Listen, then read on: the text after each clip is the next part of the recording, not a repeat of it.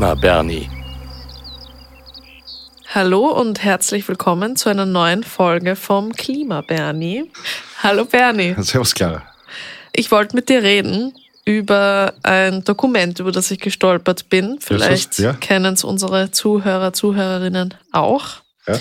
Und zwar trägt es den sehr dramatischen oder vielleicht antidramatischen Titel There is no climate emergency. Ah, selbstverständlich, ja. Und dabei handelt es sich, für die, die es nicht wissen, um ein Dokument, in denen sich 1600 äh, Wissenschaftler zusammengefunden haben und dieses Dokument unterzeichnet haben und darin sozusagen erklären, wieso es eben keinen Klimanotstand gibt und das, was wir in den Medien hören, alles übertrieben ist. Und genau, darüber wollte ich heute mit dir reden. Okay. Nein, die haben recht und wir können äh, das jetzt schließen und gehen nach Hause. Nein, natürlich nicht. Das ist eine alte Geschichte, ja. Diese World Climate Declaration, there is no climate emergency, das ist wie gesagt, von 1600 Forscher, obwohl das stimmt schon mal nicht. Das sind keine 1600 Forscher. Äh, ich habe gesehen, dass auf diesen Listen drauf sind ganz normale Fischer und Piloten, ja, aber auch zwei Nobelpreisträger zum Beispiel. Ja. Äh, unter anderem ein gewisser Herr Ivar äh, Giaven, der hat 1973 einen Nobelpreis bekommen für seine Forschung über die Superleiter, also Superconductors. Aber auch der sehr aktuelle John Clauser, der hat den Nobelpreis äh, im vergangenen Jahr gemeinsam mit dem Österreicher Professor Zeilinger bekommen. Mhm. Und der John in Clauser, Physik, also ein Physiker. Auch ein Physiker, ja, genau. Mhm. Er ist ein, auch er ist ein Quantenphysiker. Also der Klimawandel ist definitiv nicht sein Metier. Ähm, er spricht aber auch sonst in Vorträgen immer wieder, habe ich gesehen, von IPCC betreibt eigentlich nur Marketing, also der, der Klima, der Weltklimarat. Und äh, diese Klimamodelle sind manipuliert und so stimmt das ja alles nicht. Also ich bin kein Forscher. Äh, Ich will einem Nobelpreisträger sich nicht absprechen, äh, hier sozusagen hier keine Ahnung zu haben, aber was ich jedenfalls sagen kann, er ist in der absoluten Minderheit. Ja. Ähm, Übrigens habe ich auch den ähm, Professor Zeilinger äh, ein paar Tage nachdem er den Nobelpreisanruf bekommen hat, interviewen können und wollte ihn auch, man habe ihn auch zum, zum, zur Klimakrise gefragt. Und was hat er gesagt? Naja, er hat eigentlich ausgewichen, was ich ihm nicht übel nehme, sozusagen. Da will man auch keine Kontroverse, ein paar Tage nachdem er aus Stockholm angerufen wurde. Er hat eigentlich nur gesagt, dass das nicht bei uns entschieden wird, die Klimakrise. Und das ist jetzt nicht ganz falsch, wenn man weiß, dass Österreich ja nur für 0,2 Prozent der jährlichen Treibhausgasemissionen Mhm. verantwortlich ist. Ja.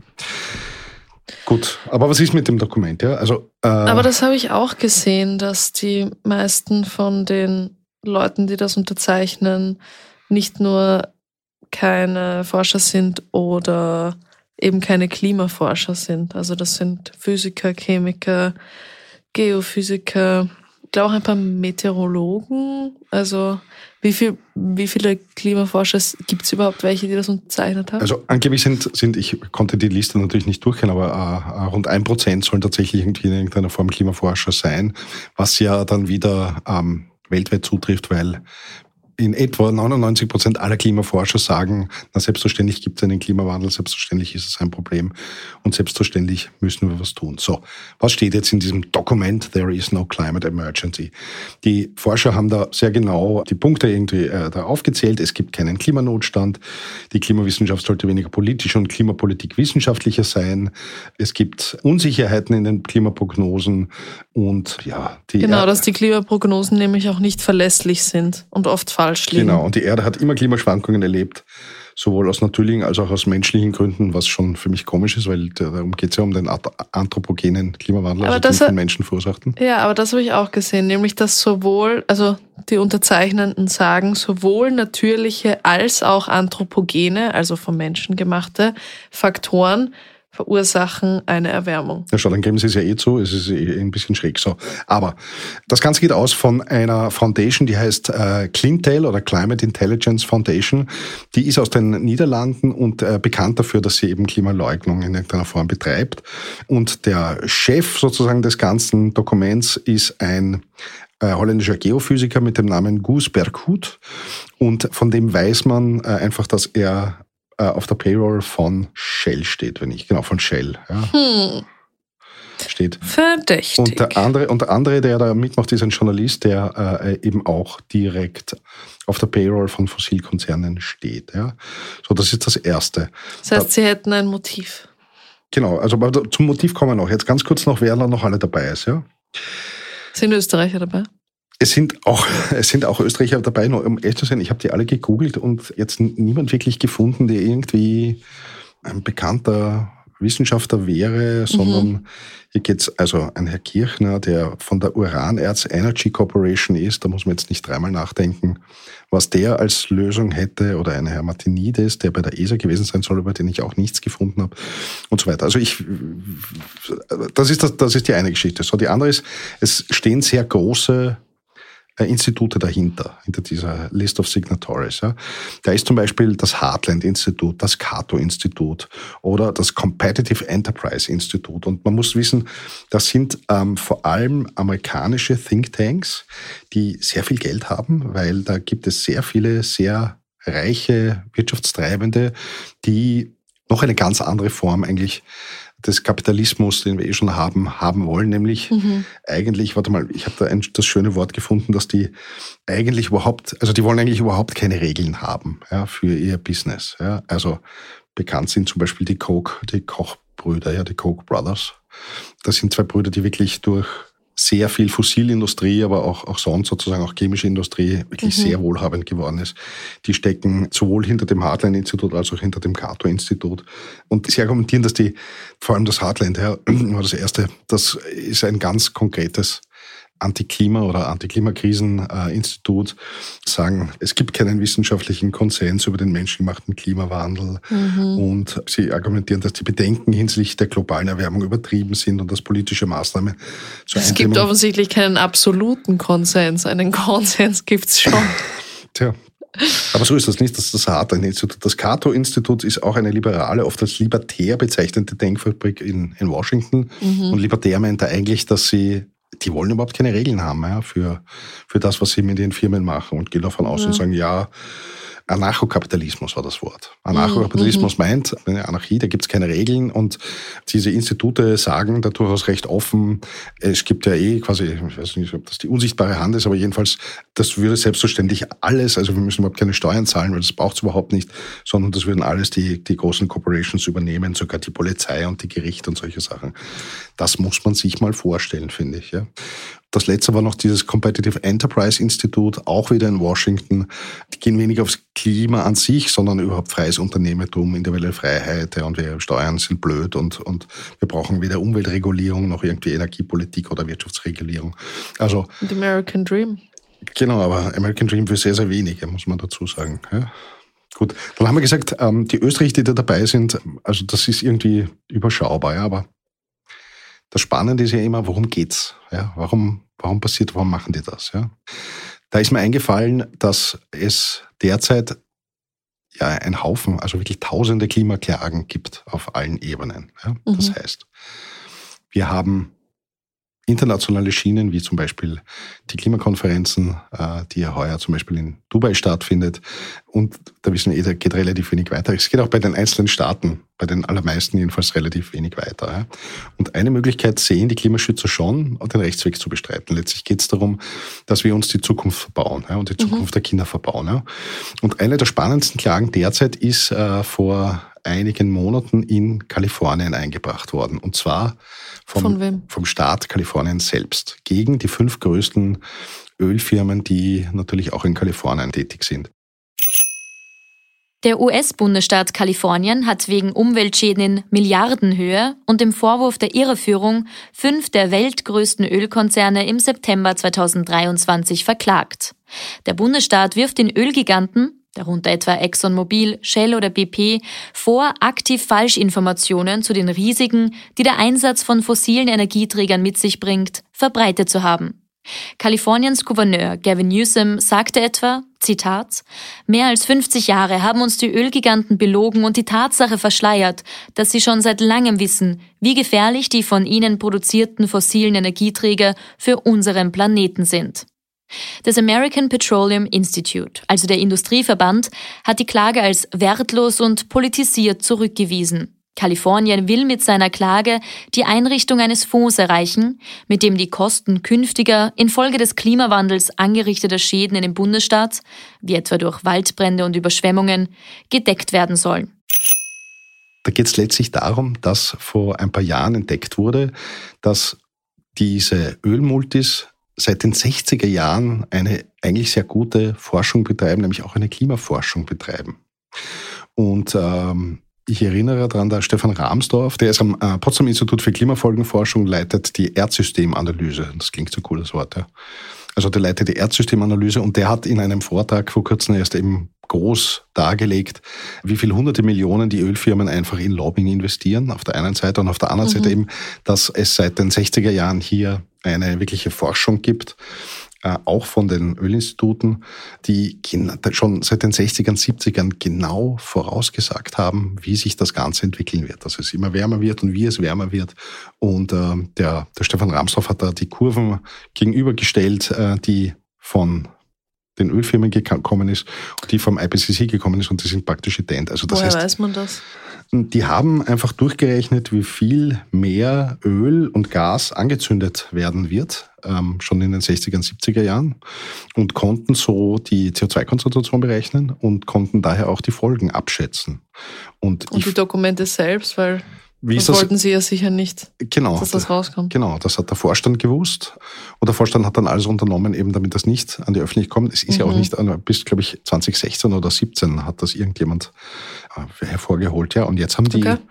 ein großes Problem, weil wie argumentierst du das? Ja?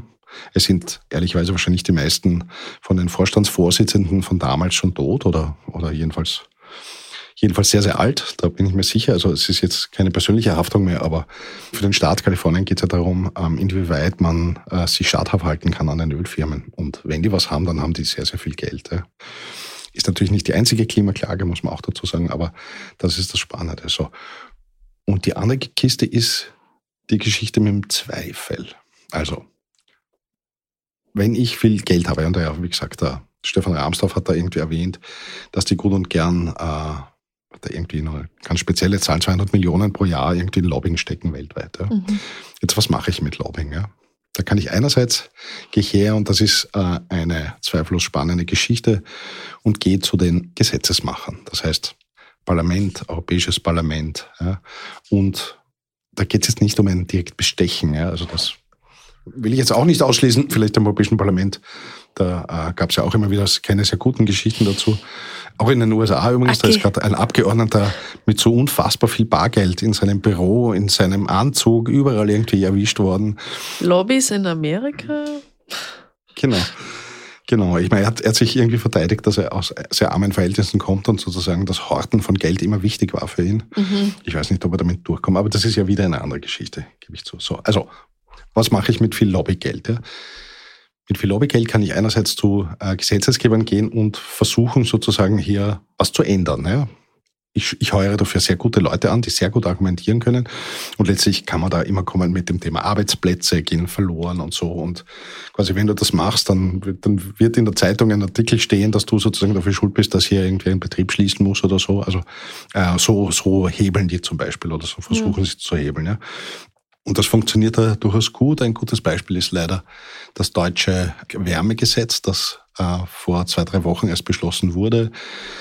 Das war in einer guten Intention, geht genau das gleiche wie bei uns, also raus aus Öl und Gas bei mhm. der Wärme oder bei Häusern. Und ja, die Analyse, die irgendwie, was dann von diesem Gesetz tatsächlich übergeblieben ist, ähm, sagen dann alle, ja, das hat die Gaslobby wirklich komplett zerschossen. Also da hat so viele irgendwie Fallbeile irgendwie eingebaut, dass das nicht passieren wird. Also schlimm genug, ja. So. Das ist die eine Geschichte, also was man machen kann bei den Gesetzgebern, ja, die mhm. tatsächlich unsere Gesetze machen. Und auf der anderen Seite, das viel Schlimmere ist diese Geschichte mit dem Zweifel sehen, ja. Ja. Also Dirty Campaigning zum Beispiel, ja, funktioniert ja immer so, wenn ich schon nicht schaffe, dass du von deinem Kandidaten als Wähler ja, äh, ablässt, dann will ich zumindest versuchen, dass du so viele Zweifel hast, dass du vielleicht dann doch nicht zur Wahl gehst. Mhm. Ja, da habe ich dann auch schon gewonnen. als Lobbyist. Ja. Und ähm, das geht natürlich im, also bei Dirty Campaigning ist eh klar, da sagt man, der hat das und das Schlimmes gemacht, obwohl es vielleicht nicht stimmt oder will sich das erst irgendwann aufklärt. Oder also so in der Richtung funktioniert das, ja. So. Beim Klimawandel geht es eben darum, das ist genau das, was auch dieser World Climate Declaration will, Zweifel zu sehen, ja, zu sagen, Moment mal, ja, wir müssen da ungeheure Anstrengungen reinlegen, ja, damit wir irgendwie diese Klimakrise bewältigen können. Aber das stimmt ja vielleicht überhaupt nicht. Das ist halt die Frage, wer da die Finger im Spiel hat. Ist, glaube ich, klar, oder wer da profitiert. In dem Moment, wo wir nicht auf Öl und Gas verzichten, profitieren ja wohl die, die Öl und Gas weiterverkaufen wollen.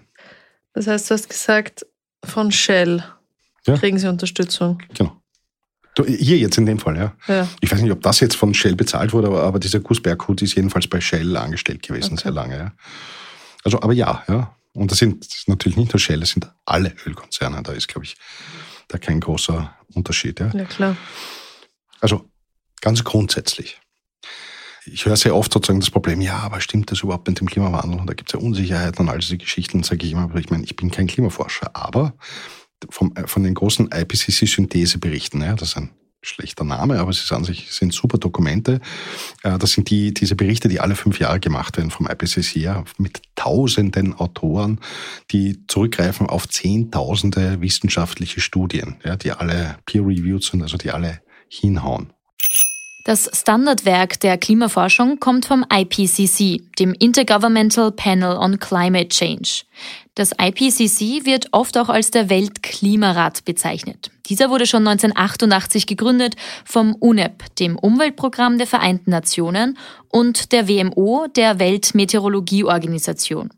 Der IPCC gibt alle fünf bis sechs Jahre den sogenannten Sachstandbericht heraus. Im Frühjahr 2023 wurde der inzwischen sechste Sachstandbericht herausgegeben. Hauptaufgabe des Ausschusses ist es, die naturwissenschaftlichen Grundlagen und den weltweiten Forschungsstand über die Auswirkungen der globalen Erwärmung und seine Risiken sowie Minderungs- und Anpassungsstrategien zusammenzutragen und aus wissenschaftlicher Sicht zu bewerten. Der IPCC gilt als Goldstandard der Klimaforschung. Seine Sachstandsberichte werden innerhalb der Wissenschaft als glaubwürdigste und fundierteste Darstellung bezüglich des naturwissenschaftlichen, technischen und sozioökonomischen Forschungsstandes über das Klima und seine Veränderungen sowie über Möglichkeiten des Umgangs damit betrachtet.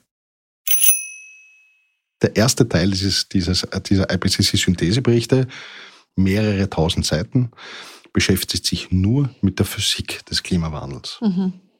Das heißt, wer das genau wissen will, schaut da nachher. Und da steht immer bei jedem einzelnen Satz mehr oder minder, ja, steht da immer dabei, da haben wir eine eine hohe Wahrscheinlichkeit, dass das stimmt, was Sie da sagen, ja, oder eine mittlere oder eine niedrige. Ja. Also das steht ja alles ganz transparent drin und Sie verweisen natürlich auf alle Studien ganz genau hin, wo das drin steht. Ja.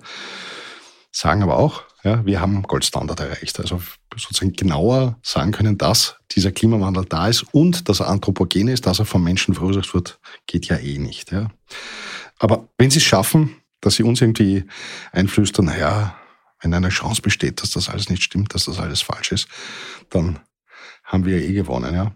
Ich glaube, ich habe an dieser Stelle schon erwähnt, ich kenne viele Klimaforscher, die mir sagen, so toll wäre das, wenn sie sich irren würden. Ja, es ist irgendwie auch ein bisschen pervers, oder? So, es geht uns total schlecht mit diesem Thema. Wir machen uns Sorgen und dann kommt irgendjemand und versucht falsche Hoffnungen zu machen, nur um im Endeffekt wieder Profit rauszuhauen. Und die Leute glauben das. Ich verstehe es ja, ich verstehe es ja. Aber ich meine, grundsätzlich, also das halte ich alles schon für eine sehr hässliche Geschichte, muss ich sagen, weil ich meine, hier geht es um Lobbying ja ähm, nicht um irgendwelche Zutschkeln-Dinger, sondern hier geht es um, um, die Zukunft unserer Kinder und Kindeskinder, ja. Ja. In was für einer Welt die leben. Ja. Hier geht es ja um unumkehrbare Dinge, die geschehen werden. Ja. Um diese Kipppunkte zum Beispiel. Ja. Also. Es steht ja auch zum Beispiel drin, Klimapolitik muss wissenschaftliche und wirtschaftliche Realitäten respektieren.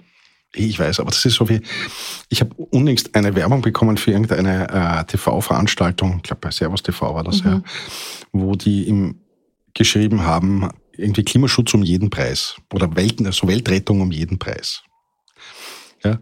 Und da muss ich echt sagen, also irgendwie, da steige ich aus, weil erstmal geht es darum, die Welt, der Welt ist das völlig wurscht. Der, unserem Erdball ist das wirklich völlig egal. Ja? Der, den gibt es seit fünf Milliarden Jahren, die Menschen gibt es seit, ich weiß nicht, vielleicht 300.000 Jahren, Bäume gibt es seit 300 Millionen Jahren. Ja? Und ob wir sozusagen nur eine Art äh, Virus sind, Virusbefall, der dann irgendwie wieder vergeht, oder ob wir eh da sind, um zu bleiben, das ist der Erde wurscht. Also es mhm. geht nicht um die Erdrettung, sondern es geht tatsächlich um uns und es geht um Pflanzen und um die Tiere, die diese schnelle Erderwärmung einfach nicht packen. Ja, und da einfach, deswegen haben wir das, dieses berühmte sechste Massensterben. Ja, das, das erleben wir ja. Also das ist ja auch leider wissenschaftlich gegeben. Übrigens das fünfte große Massensterben war vor 55 Millionen Jahren wie dieser große Komet gekommen ist und die Dinosaurier ausgelöscht hat. Also das ist kein großer Spaß, ja, was, was, was, was da abgeht. Ja. Und was soll ich sagen? Noch ist es ja möglich, dass wir das aufhalten. Ja. Es geht jetzt nicht darum, ob ich jetzt da große Hoffnung habe oder nicht, sondern, mhm. sondern ich weiß an sich, wir hätten die Tools, wir hätten das Know-how, wir haben die technischen Möglichkeiten, wir haben die Rohstoffe. Äh, das, wir können das schon machen, aber ich verstehe natürlich auch, wenn ich auf einem riesigen Erdölfeld sitze, okay, ich jetzt will ich nicht, aber wenn man auf einem großen Erdölfeld sitzt, dass man dieses Erdölfeld, das Erdöl auch verkaufen will, weil das ist wirklich ganz einfaches Geld ja. Zu verdienen, ähm, auch wenn wir es total idiotisch einsetzen, muss man auch dazu sagen. Ich war jetzt neulich in Georgien auf Urlaub, die haben jetzt auch ganz viel Erdöl gefunden und die fangen jetzt auch an, das zu verkaufen. Und Gas, glaube ich, haben sie auch gefunden. Für sie natürlich gut, weil die in die EU wollen und wirtschaftlich nicht so stark dastehen und dann mit Russland auch mithalten können. Genau, Geld ist natürlich immer super. Ja. Da will ich nichts sagen. Ja, also, zu sein, so schaut es aus, ja. Der, die, die Klimawandelleugner, ja, also die, die wirklich, glaube ich, aus Überzeugung leugnen und die sagen, äh, das stimmt ja alles nicht, das glaube ich nicht. Ich glaube, das machen wirklich die Menschen alle für Geld. Ja. Äh, oder Politiker. Ich habe gerade ähm, kurz mit der äh, Frau Professor Helga Kromp-Kolb gesprochen. Mhm. Die ist äh, quasi die Doyenne der österreichischen Klimaforschung. Die macht das wirklich seit den 70er Jahren in irgendeiner Form. Ja. Und die hat mir ganz lustig gesagt, nicht einmal sie glaubt, dass der Kickel, ja, der FPÖ-Chef Herbert Kickel, tatsächlich den Klimawandel leugnet, den Anthropogenen. Ja. Das glaubt sie, weil sie sagt schon, der ist, der ist hochintelligent, der weiß ganz genau, was er da tut, der macht das nur aus einem Populismus. Populistischen Kalkül, genauso hat sie es gesagt. Ja. Und das Gute ist aber, sagt sie, wenn jemand so ideologiebefreit ist wie er, äh, kann das dann durchaus dazu führen, dass man von heute auf morgen sagt, so, so wie der Klimaschutz bis jetzt gemacht wurde, die Klimaschutzpolitik bis jetzt gemacht wurde, das war alles nix, ja, das war wirklich ein Blödsinn und das haben, haben sie total schlecht gemacht, alle anderen, und jetzt zeige ich euch, wie das wirklich geht. Also diese Hoffnung hegt sie tatsächlich, das finde ich doch was Schönes. Ja. Äh, und naja, wer weiß, vielleicht überrascht uns ja der Herr Kickel. Na, weil ich mich schon immer wieder gewundert habe, warum haben wir eigentlich von den fünf Parlamentsparteien haben wir eigentlich nur die Grünen und die Neos, äh, wo ich sagen würde, die haben ähm, wirklich sehr progressive und vernünftige Ansätze für, für, für Klimaschutzpolitik. Alle anderen wackeln da schon viel mehr. Ja, die, die Neos bemühen sich auch, aber ja, eigentlich die Grünen sind die einzigen. Genau, nein, ich will die, die Neos will ich dann nicht rauslassen. Haben alles, was die sagen. Da gibt es einen Klimasprecher, der heißt äh, Michael Bernhard. Ja, finde ich wirklich sehr, sehr vernünftig ja, und sehr gut, was der sagt. Aber ähm, the proof is the pudding, wie es so schön heißt. Also die sind jetzt auch noch nicht in, in äh, Regierungsverantwortung gewesen, wo sie jetzt mhm. wirklich gezeigt haben, was sie können und was sie nicht können. Und wir wissen natürlich auch, dass das Fordern etwas einfacher ist als etwas umsetzen.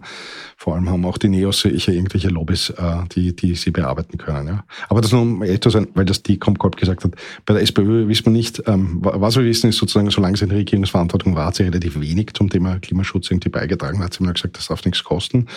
Und ähm, bei der ÖVP und bei der FPÖ hat die Comcall gesagt, naja, bei der ÖVP zum Beispiel glaubt sie schon, dass zu Beginn von Türkis-Grün, also im Jahr, im Jänner 2020, die quasi den ernsthaften Wunsch hatten, hier wirkliche Klimaschutzpolitik zu machen. Es ist aber mit der Zeit offenbar immer mühsamer geworden und sie sagt uns seit einigen Monaten haben sie sich total umgekehrt und blockieren nun mal alles. Äh, sie weiß aber nicht, ob das den Wählern schon aufgefallen ist. Ich glaube es nicht bei dieser großen Geschichte 2040 klimaneutral, das hat er ja kurz 2019 verkündet, damals als Bundeskanzler. Ja. Für mich ist das leider nur eine Frage der Zeit, bis irgendein echter Politiker aufsteht und sagt, puh, dieses Ziel werden wir nicht schaffen. Ein echter oder ein rechter? Nein, ein, ein also ein, einer, der auch was zu sagen hat. Ja. Also, ein Minister, ein Wirtschaftskammerpräsident, ein was immer. Ja. Mag schon sein, dass der ein Rechter ist. Aber, es wird, aber das wird passieren, ja. Und das wird, glaube ich, bald passieren, vielleicht schon. Also ich nehme es an, bis zum nächsten Wahlkampf. Irgendjemand wird sagen müssen, puh, also die Ansage von Sebastian Kurz damals, das war wirklich zu hoch gegriffen und das werden wir nicht mhm. schaffen. In Wirklichkeit, klar wäre das zu schaffen, aber wir haben uns Der entschieden. Wille muss da sein. Haben uns entschieden, das nicht zu tun. Ja. So schauen wir aus, es ist traurig genug alles. Apropos traurig genug. Helga Komkolb, von der ich vorher schon erwähnt habe, die hat gerade ein Buch geschrieben, das heißt, für Pessimismus ist es zu spät, sagt sie. Ah ja, ja. Und das will ich noch kurz erwähnen. Also es äh, liest sich sehr gut. Es ist ein ganz anderes Buch. Es ist ein, ein, kein wissenschaftliches Buch, sondern eigentlich ein sehr persönliches Buch von ihr. Sie ist ja jetzt auch schon ein älteres Semester, also weit über 70, ist emeritiert. Und auf die Frage, na warum, warum ist es für Pessimismus zu spät, sagt sie völlig zu Recht, naja, Pessimismus ist einfach keine gute Geschichte, ganz grundsätzlich, weil Pessimismus lähmt uns alle. Er sagt, naja, also wenn wir eh keine Chance haben, dann müssen wir jetzt gar nichts machen. Und ähm, aufgeben geht halt bei der Klimakrise nicht. Ja? Ähm, das erinnert mich jetzt an eine Geschichte, von, die mir meine Schwester erzählt hat bei, der, bei ihrer ersten Geburt, wo sie irgendwann der Gynäkologin gesagt hat, also so, sie kann nicht mehr und die Gynäkologin hat sie angeschaut, das glaubt sie ihr gern, aber das, sie muss jetzt. Es geht trotzdem weiter ja. jetzt. Tja. Das ist eine sehr schöne Analogie. Ja, ich hoffe, meine Schwester nimmt mir das nicht übel, dass ich das jetzt erzählt habe. Nein. Okay. So, liebe Leute. Liebe Leute, danke fürs Zuhören. Das war's zum Thema Vernebelung. There is no climate emergency. Genau. Wie wir festgestellt haben, there is. Vernebeln und vertun und warum das so ist, wie es ist. Und wie gesagt, der Wissenschaft, also auch meinen Klimawissenschaftlern, mit denen ich da immer wieder zu tun habe, wäre das sehr recht, wenn die, wenn die recht hätten, sie haben aber leider nicht recht.